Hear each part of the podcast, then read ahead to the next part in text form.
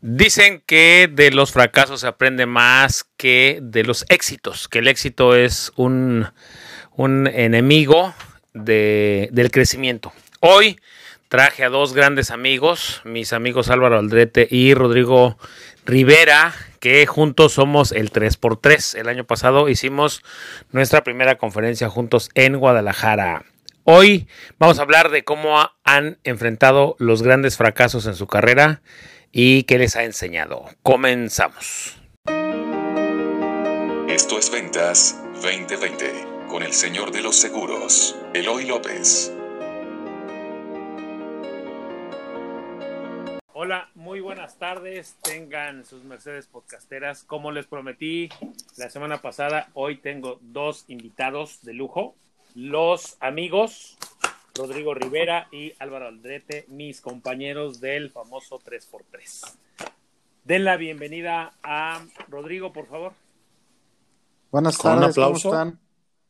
Como, quieran darle la bienvenida. ¿Cómo están? Bien, yo bien. Muchas gracias. Gracias por invitarnos. Contentos de participar aquí contigo en tu podcast. Qué bueno. Oigan, se les nota la felicidad, ¿eh? Pues es que esto de la tecnología se nos complica un poco. Pero para eso estoy yo, no se preocupen. Ya, Vamos seguro es por mi edad. Eres el más joven del trío. Por eso. Sí. Oiga, les voy a hacer una pregunta y ustedes la van a responder. Sé que los han entrevistado muchas veces, han, han estado en sus conferencias y obviamente toda la gente quiere saber cuál es el motivo de su éxito. ¿Están de acuerdo? Es lo que casi siempre les preguntan. Pero hoy les voy a preguntar cuál ha sido tu peor fracaso. Y si quieres empezar tú, Rodrigo, está bien. ¿Cuál ha sido tu peor fracaso en la carrera de ventas? Eh, híjoles, qué buena pregunta. Este, mi peor, mi peor fracaso probablemente fue hace no más de un año y fue un, bajón de ingresos de prácticamente el 30%, 40%. ¿Y a qué se debió? Se debió a que entré en esta famosa zona que todo mundo conoce, pero que nunca logramos aceptar estar, que se llama zona de confort. Oye, hermoso, cuenta, hermoso lugar. Eres tu peor, tu peor fracaso? Este, pues porque honestamente sabía que, era consciente que ahí estaba, pero no quise, no quise hacer las, las cosas o las actividades necesarias para salir de ahí.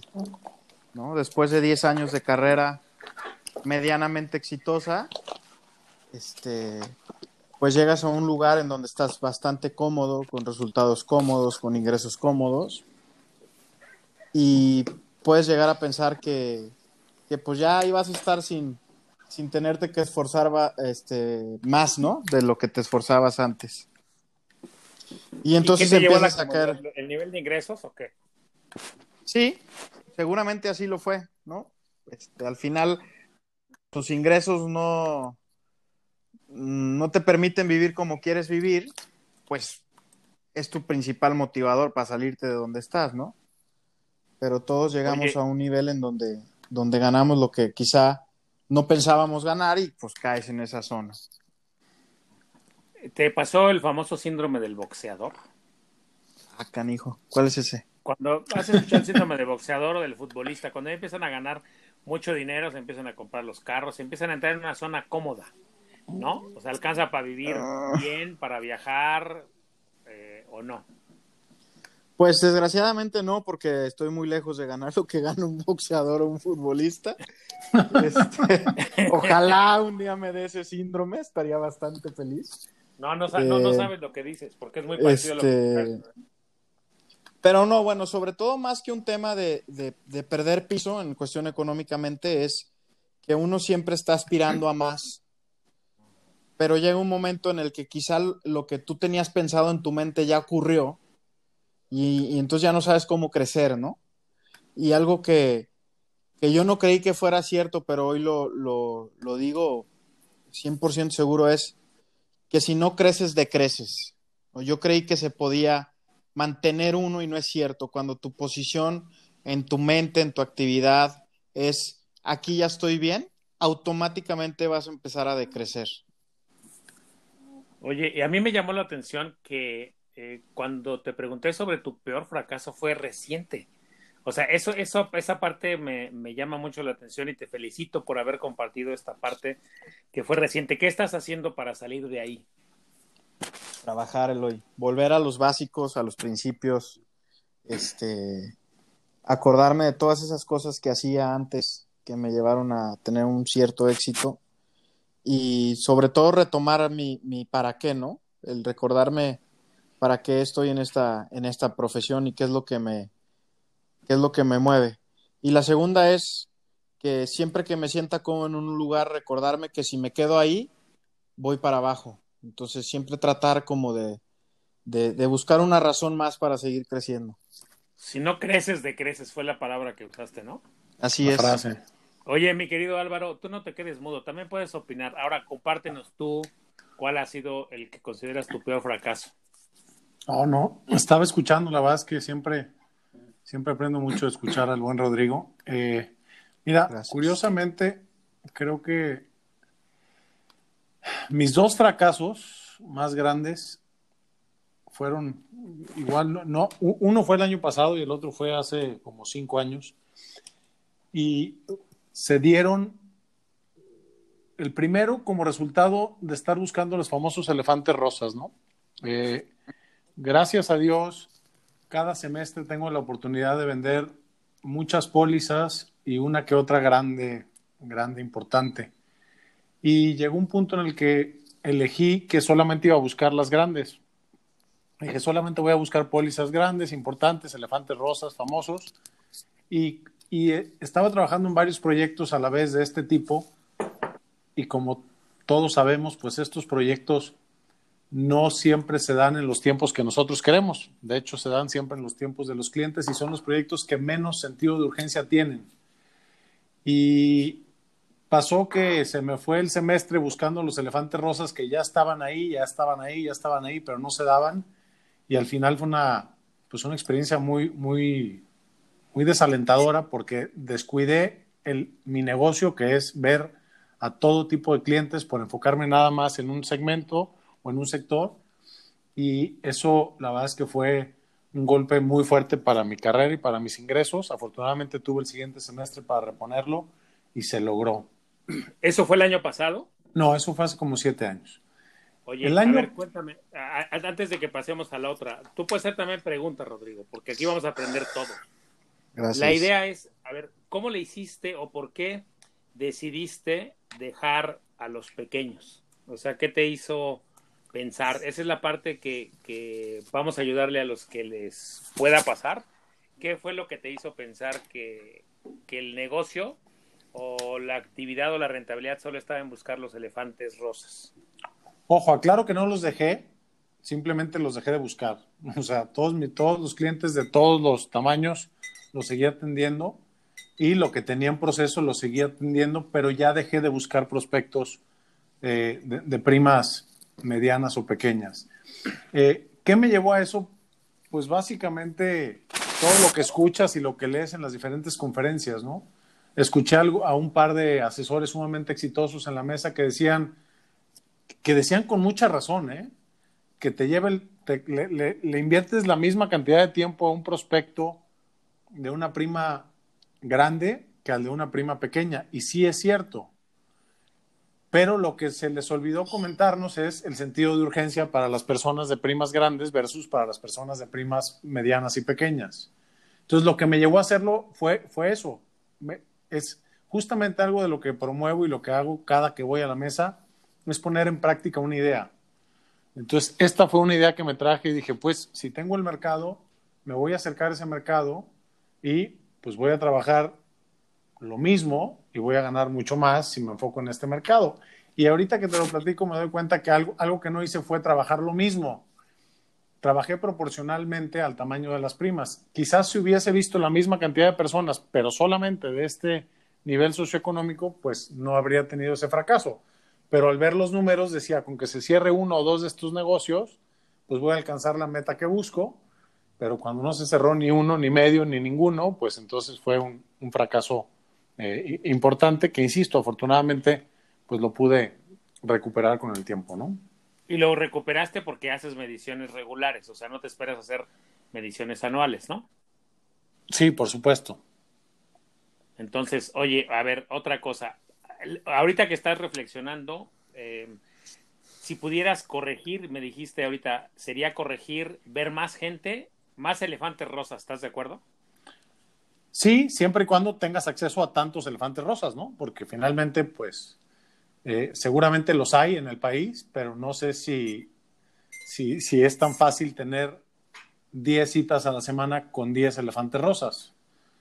¿Alguna, vez, eh, alguna vez vi una pirámide eh, donde compartían cuántos había en la, en, la, en la parte de abajo, cuántos en la del medio y cuántos estaban en la parte de arriba. Y entonces obviamente disminuía muchísimo el número, ¿no? Los elefantes rosas están en el piquito de la pirámide y además están siendo vistos por más de 20 agentes al mismo tiempo, ¿no?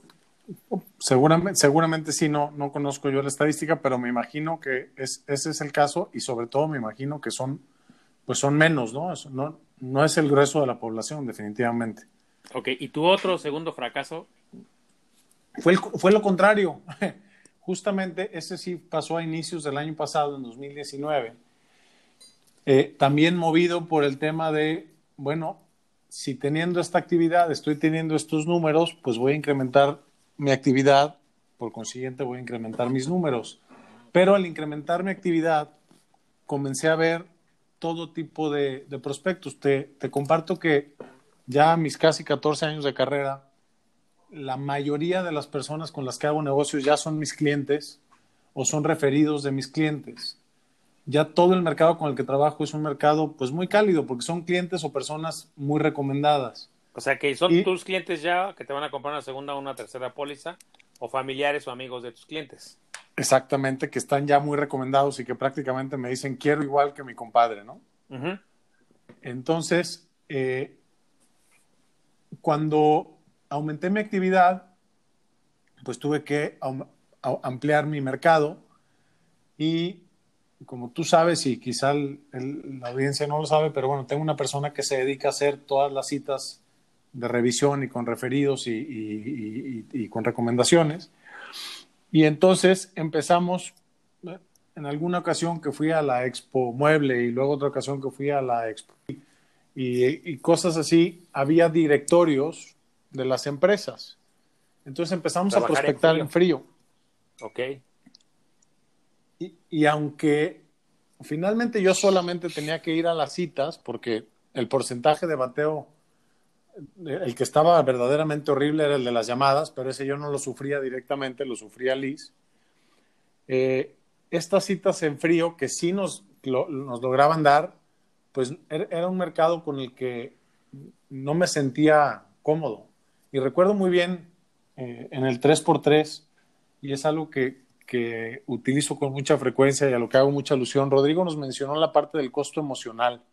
El costo emocional, ahorita nos vas a contar, ¿no, Rodrigo? Sí. Y cuando hablaba Rodrigo del costo emocional, yo después de varios meses de estar trabajando con muchas personas que en mi vida había visto, mi costo emocional fue muy elevado, porque no, no nada más estaba con un mercado con el que no me sentía cómodo, y, y, no porque fueran, estoy hablando de que la mayoría eran empresarios, o sea, era, era un buen mercado, pero simplemente me sentía cómodo porque no había una relación a priori.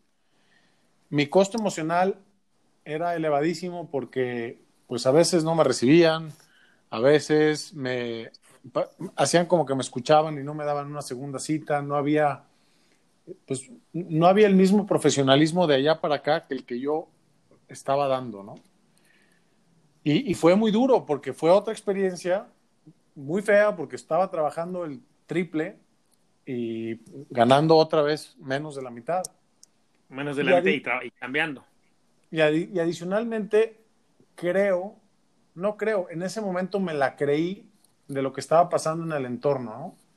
Dije, ay, caray, a ver, pues es que es el entorno, es que es la situación del mundo, es todo esto. Y, y, la verdad es que no era esa la razón por la que yo no estaba teniendo éxito. La razón es porque estaba en un mercado en el que yo no me sentía cómodo y en el que mi costo emocional era demasiado alto.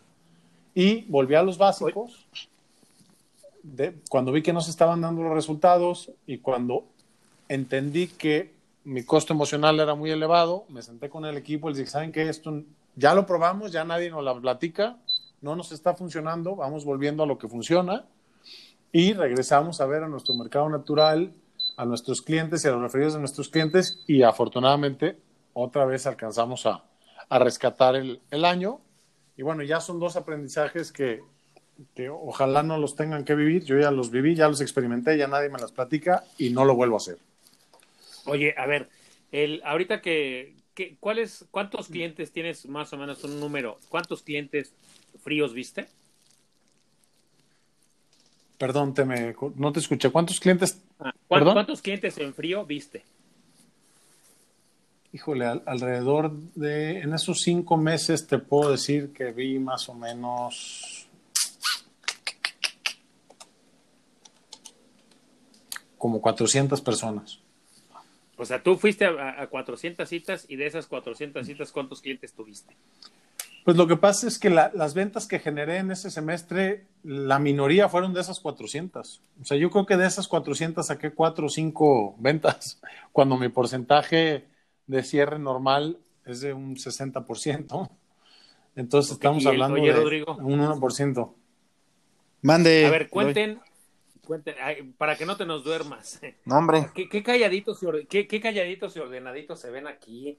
todos esperando a que el otro hable, a que el otro termine. Mira, así soy el público nos va a desconocer. El público nos va a desconocer.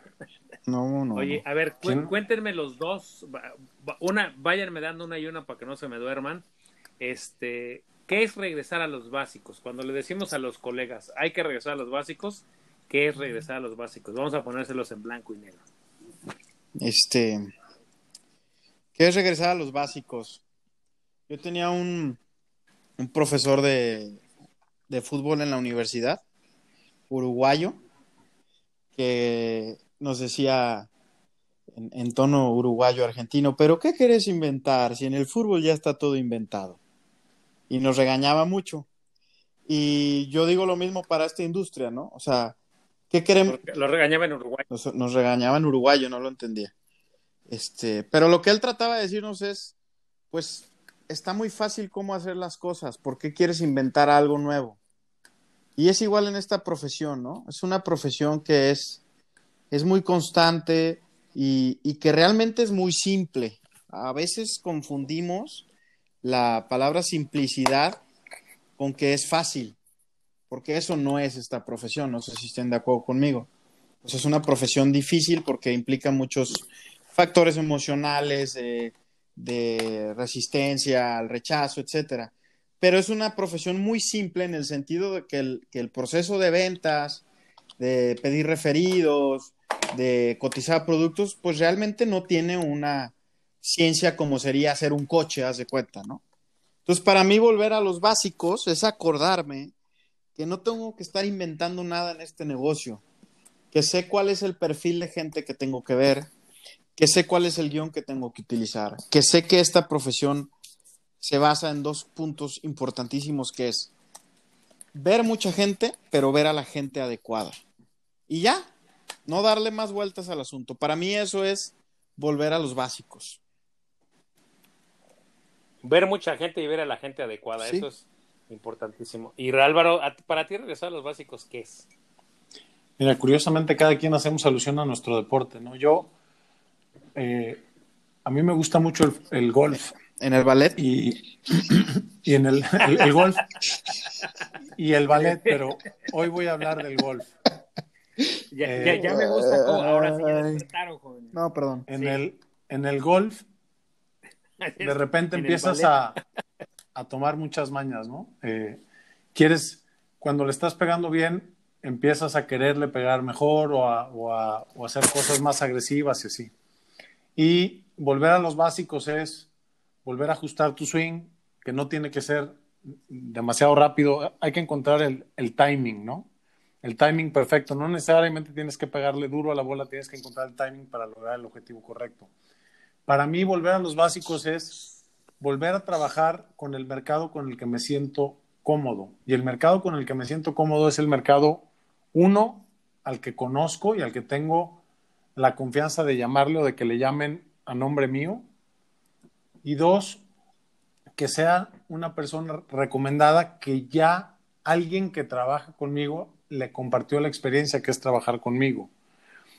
Porque eso es lo que me da resultado, estar atento con mis clientes, estar al pendiente de mis clientes, darles el seguimiento, visitarlos por lo menos una vez al año, revisar lo que tienen con nosotros, revisar cómo ha cambiado su vida, cómo han cambiado sus necesidades y tratar de ajustar la dirección de sus programas de, protección y ahorro que tienen con nosotros. Eso para mí es los básicos, estar frente a las personas que sé que me van a dar una cita, que sé que me van a escuchar y que sobre todo sé que confían en mí. O sea, trabajar con tu mercado cálido es regresar a los básicos, ¿no? Sí.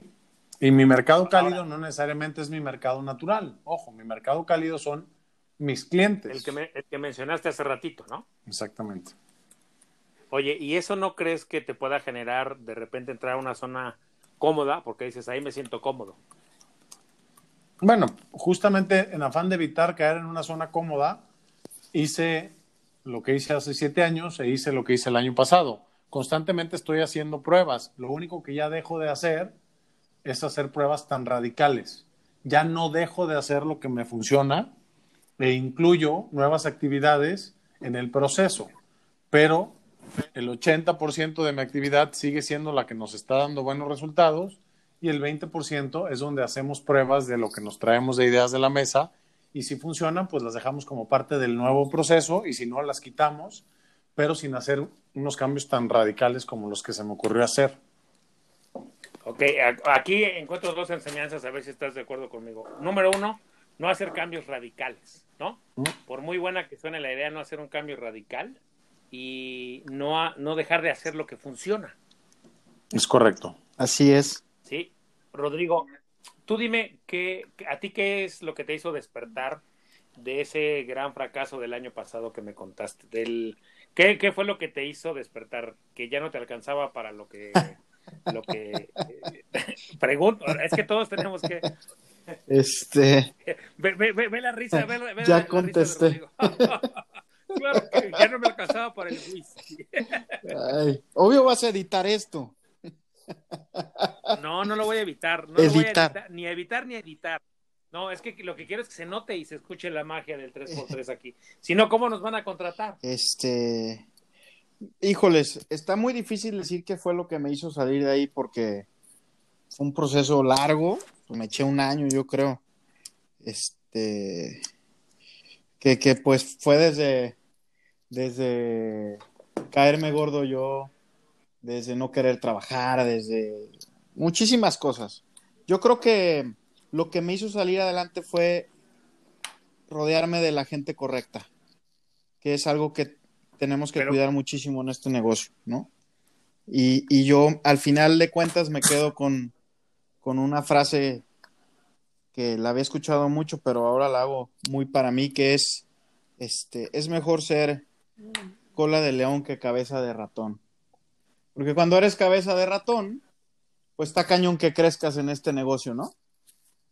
Y, cuando eres cola de león, pues siempre vas a querer seguir a alguien. Y yo creo que eso fue lo que me sacó adelante. Empezarme a juntar con gente mucho más exitosa que yo y de ellos poder, poder absorber qué es lo que hacían para, para seguir teniendo éxito. Y uno de los regalos más bonitos que me di cuenta es que pues que hacían lo mismo que yo, ¿no? Pero lo había olvidado. Entonces era retomarlo. Habían perdido el 30% de... Habían perdido No. también el 30% No, ellos no. Ellos lo habían aumentado. Ajá. Pero bueno, que en el momento en que, o sea, yo buscando una respuesta de cómo solucionar las cosas, al ver cómo le hacía a la gente que era más exitosa que yo, pues me di cuenta que sus procesos, sus métodos, sus mercados, este, sus formas de acercamiento, todo era muy semejante a lo que yo hacía. Nomás que lo hacían, ¿no? Esa era la diferencia. Lo- Tenían un Lo plan y lo hacían. Ahora, comentaste que, que te caías gordo. ¿Qué, qué es, ¿Qué es que te caías gordo? Este, híjole, pues es que ahí ya es meterse en un tema muy profundo, pero te digo, qui- quizá para otro podcast estaría padre, Aquí nadie, aquí nadie estaría padre hablar sobre el tema de la zona de confort. Este, porque es muy, muy, muy, muy amplio, Eloy, pero prefiero contestar después eso, ¿te late? Vale. Órale, va, me gusta. A ver, yo estoy viendo aquí dos cosas. Rodrigo, váyanme diciendo si estoy bien o no. Rodrigo dice, tardé un año en darme cuenta. Y Álvaro, en los dos fracasos que nos cuenta, tardaste un semestre. ¿Estoy en lo correcto, Álvaro? Es más Así rápido es. Álvaro que yo. Entonces- ¿Eso te diste cuenta? No, me di cuenta. Es que eh, Es- son los años de experiencia, pues. Oye, por cierto, ¿cuántos años tienes tú? 13 en el negocio, ¿no, Álvaro? Sí, ¿Y tú, Rodrigo? Cumpli, creo. no me acuerdo. cumplí, cumplí ¿Tú, 11 Rodrigo? en enero. Ok, va- van, muy- van muy juntitos, ¿no? Pero las mediciones que ustedes hacen son eh, distintas. Por eso es que se dan cuenta de, vamos a decir, se dan cuenta que el barco se está desviando, alguien más tarde que más temprano. En el 3x3 hay una idea que nos compartiste, Rodrigo. Estoy viendo que es muy bueno compartiendo ideas. Gracias. Este, eh, nos compartiste una idea de que si el barco de origen cambia un grado su rumbo, nada más de origen, ¿a dónde va a llegar? Totalmente a otro lugar. Pues, Y entonces, eh, ¿cada cuándo hay que corregirlo? Más bien, más que corregirlo a lo que, lo que yo aprendí con esa idea, porque obviamente no es, no es una idea hecha por mí, es que, que como decía Álvaro hace un ratito, queremos hacer cambios radicales. Y normalmente cuando quieres hacer cambios radicales, pues en el camino te atoras, te da flojera o ya no pudiste. Y realmente no tenemos que hacer cambios radicales, solo tenemos que hacer un cambio de un grado, ¿no? Si hacías tres llamadas diarias, pues haz cuatro. O si veías a 10 personas al mes, pues ve a 12. Pero si eso lo vas exponenciando en el tiempo, va a ser un cambio totalmente radical, ¿no? A eso se refería la idea de, de un grado nada más, ¿no? De mover, de mover tu parámetro, de mover tu meta, de mover tu actividad, un grado nada más. ¿no? Y eso a través del tiempo Eso, eso que te va a ser otra persona, ¿no? A mí me gusta eso que compartes porque eso hace que eh, vayas haciendo cambios, como dice Álvaro, que no sean radicales y que al mismo tiempo te vayan permitiendo trabajar eh, afuerita de tu zona de confort, nomás mojándote los piecitos un poco. ¿no? O sea, sin, sin hacer cambios radicales. Pero por otro lado, cuando tú graduaste desde el principio un, un grado distinto, pero tú dices, a ver, lo voy a medir dentro de 100 kilómetros, pues a lo mejor para hacer cambios tardas más tiempo. O sea, para regresar al rumbo, ta- tardas más tiempo. No sé si están de acuerdo. Sí, sí, Álvaro, ¿sigues ahí? ¿no? Sí, por supuesto. le- le- les digo que tan calladitos que se ven. Oigan, a ver, yo algo que veo aquí es que ustedes tienen un guion, tienen una estructura, tienen un proceso que en ambos es, eh, en algunas cosas similares, pero en otras cosas totalmente distinto. Pero ambos tienen un proceso y los veo que son dueños del proceso. ¿A qué me refiero con, con el proceso? Tienen una manera de prospectar, una manera de acercarse a los clientes. Álvaro tiene alguien que le hace llamadas. ¿Tú, Rodrigo, tienes alguien que te ayuda con las llamadas Sí. telefónicas? ¿O- ¿Haces tú, además, por tu parte, llamadas telefónicas? sí, también. Depende del el, el prospecto. Ok, ambos van a, a sus entrevistas y hacen las entrevistas con su propio estilo y tienen algo muy importante, tienen una medición, me da la impresión de que tienen una medición de su porcentaje de bateo. Álvaro decía, yo antes de hacer el cambio radical, mi porcentaje de bateo era de 60%, más o menos, ¿no, Álvaro? Sí, ¿Y el tuyo, Rodrigo? Eh, pues más o menos de un... Te puedo decir que de cada tres a uno, uno se hace mi cliente. Como un 30%, ¿no? Ok, pero ambos conocen más o menos su proceso y en qué pueden eh, hacer cambios. Cuando ustedes me dicen hay que regresar a los básicos, es porque ustedes saben en qué tienen que corregir. Álvaro dijo hace rato, yo empecé a ver mercado en frío y vi 400 y solo cerré cuatro personas. Me imagino que dentro de las 400 estaba un poco revuelto tu mercado cálido y el frío. ¿Estoy en lo correcto, Álvaro? no, no, este fue puro mercado frío. O sea, 400 y solo cuatro se volvieron tus clientes, ¿no? Así es. Vamos a decir que ahí te diste cuenta porque tu porcentaje de bateo había bajado brutalmente, ¿no? Sí. Entonces, cuando tú traías un porcentaje de bateo de 60, o sea, si habías visto 400, tú tendrías que haber cerrado arriba de 240 pólizas, ¿no? Exactamente. Entonces, y solo cerraste cuatro, pues obviamente ese fue un gran, eh, una gran alarma. ¿Qué tanto recomiendan que las personas se hagan dueñas de su propio proceso y que lo conozcan? O sea, que conozcan su entrevista, su, eh, su speech que tienen, su guion. ¿Qué tanto recomiendan que las personas se hagan dueñas de su propio proceso como una cosa básica? Bueno, sin duda ese es el éxito de esta carrera, Eloy. O sea, una vez que con... Pero creo que más allá de conocerlo, eso es indispensable. Tú tienes que conocer perfectamente tu proceso de ventas, tienes que hacerlo, repetirlo cada entrevista nueva que tienes, hacerlo exactamente igual y hacer pequeños ajustes o pequeñas modificaciones para bien. El problema no es no conocerlo. El problema es quererte aventurar a creer que porque tienes un proceso que funciona, en tu experiencia o en tu mercado o en, o en, o en tu ciudad incluso, eh, simplemente replicando el proceso en otro mercado, en otra ciudad, o sea, si cambias algunos elementos externos a, tu proceso, los resultados también van a variar. Y creo que es, es eso a título personal, ese fue el aprendizaje más grande.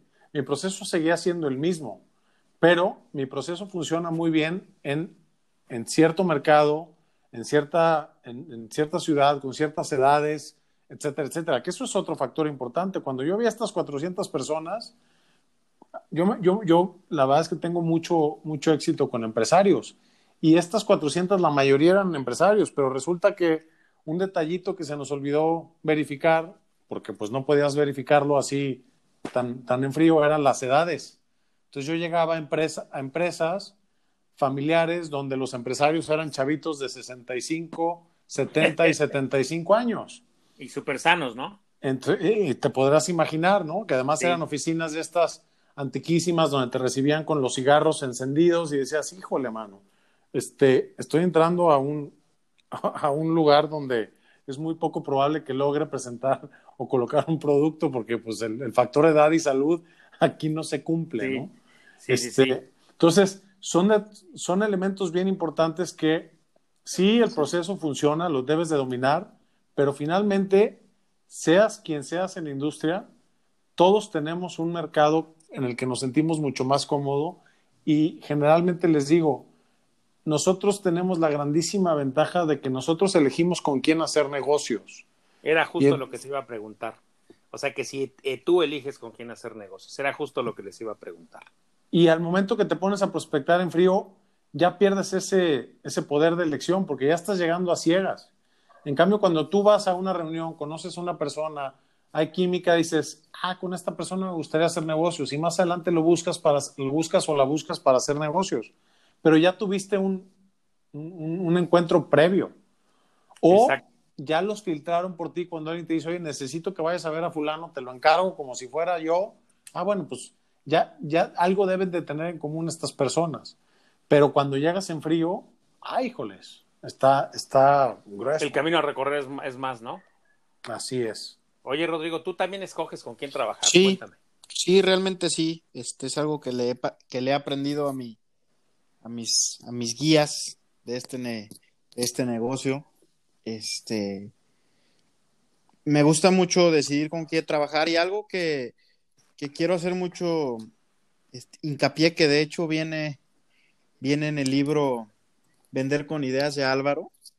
Es el tema de Hagamos un Comercial. comercial. por cierto, cómprenlo si no lo tienen. Eh, habla de un tema de, álvaroaldrete.com. Repítelo para que se escuche bien.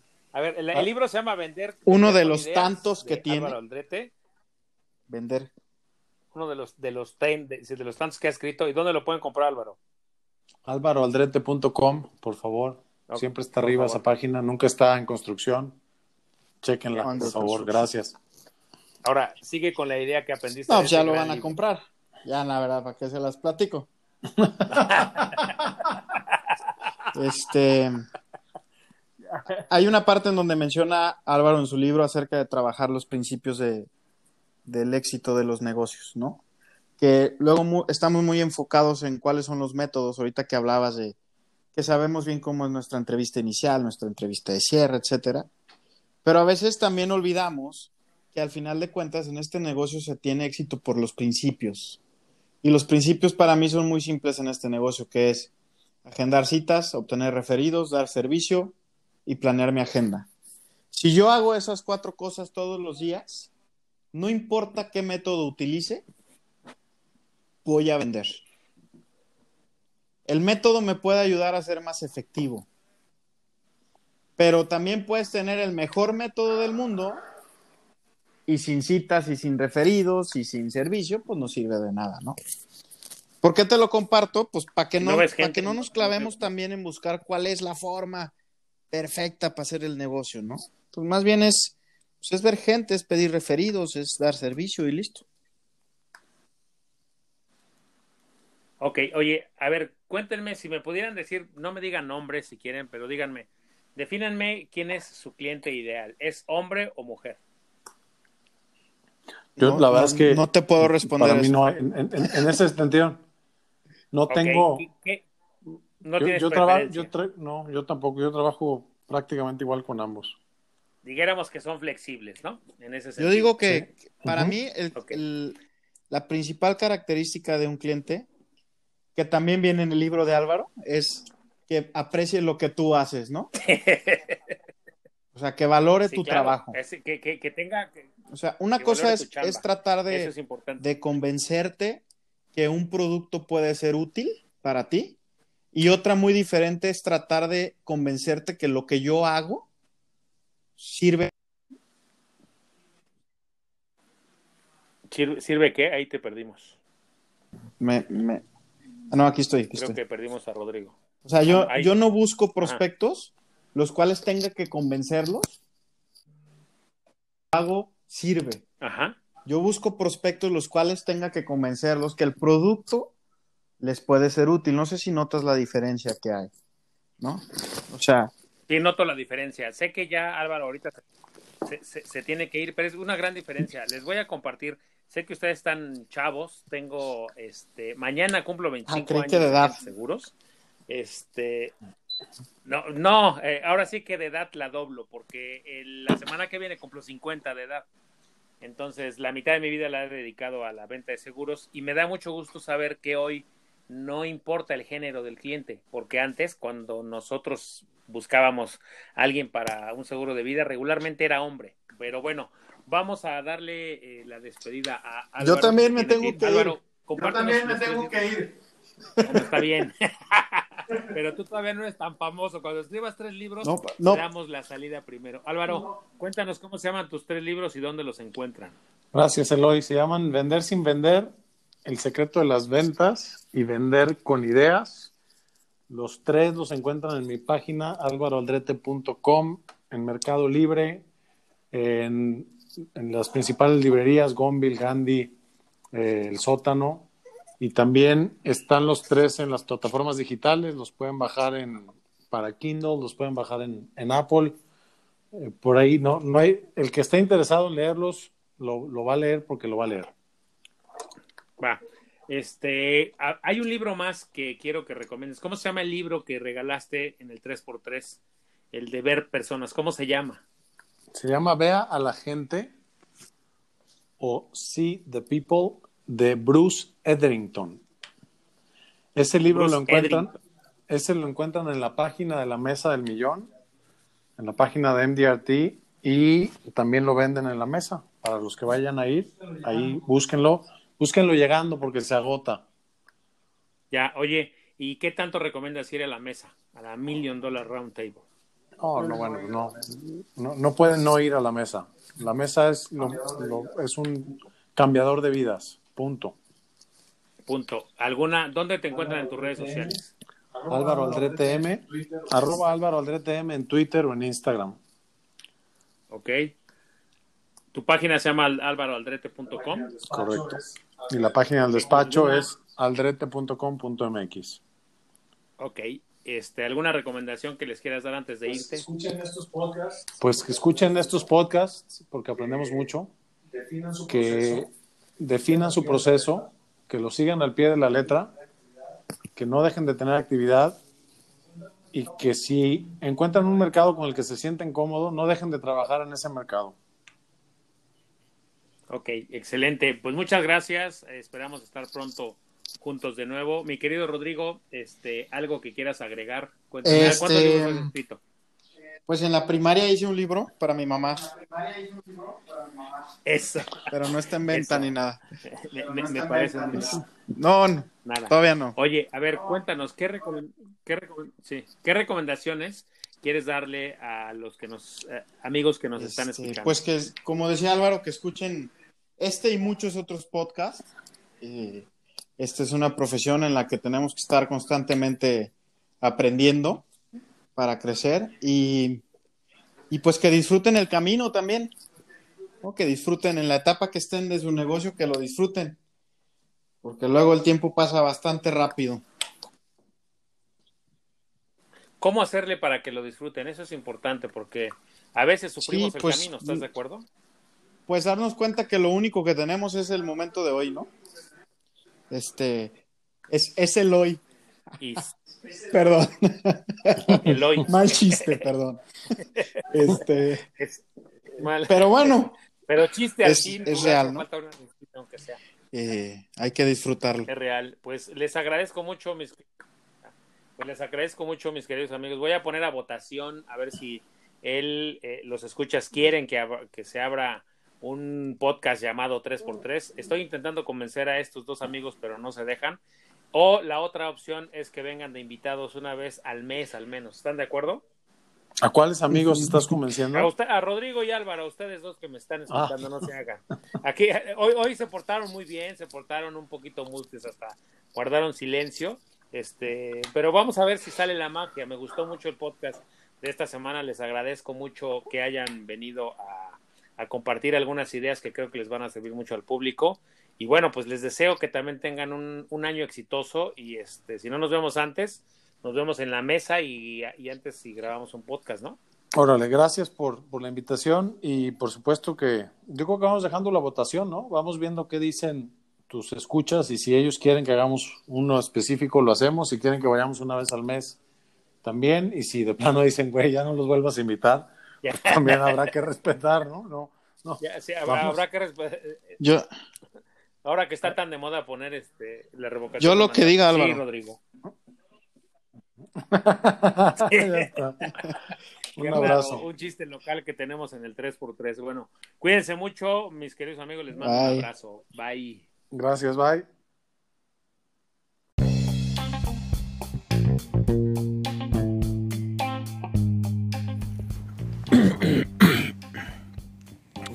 No se vayan, que hoy también tenemos bonus track. En realidad, el bonus track tiene que ver con los tres libros que ha escrito mi amigo Álvaro Aldrete. Uno se llama Vender sin vender y otro se llama Vender con ideas. Y el último, el más reciente, se llama El secreto de las ventas.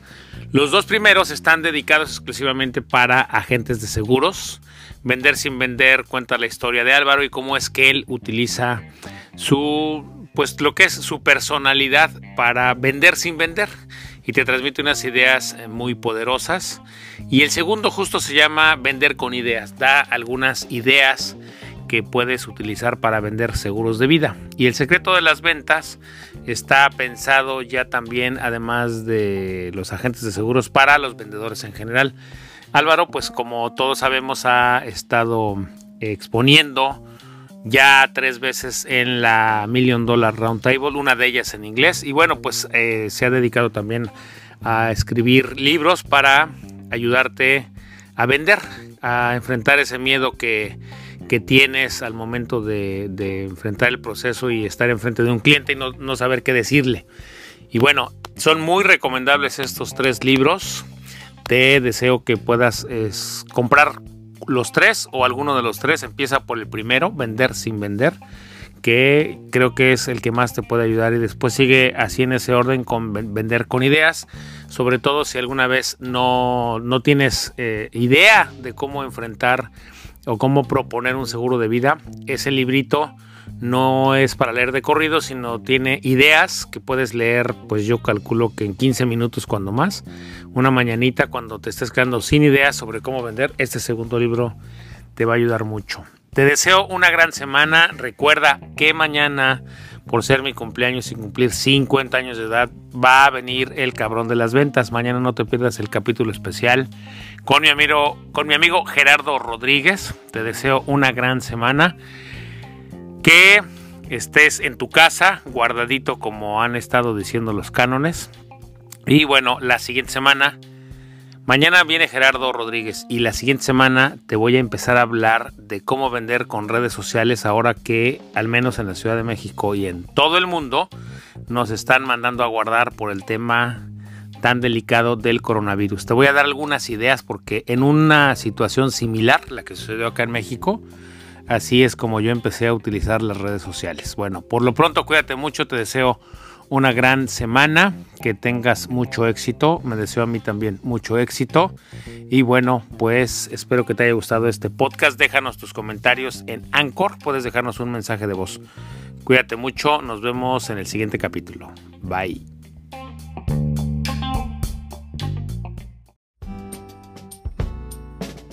Esto fue Ventas 2020 con el señor de los seguros, Eloy López. Suscríbete al podcast en Spotify, Apple Podcast y en Twitter como arroba Eloy López J.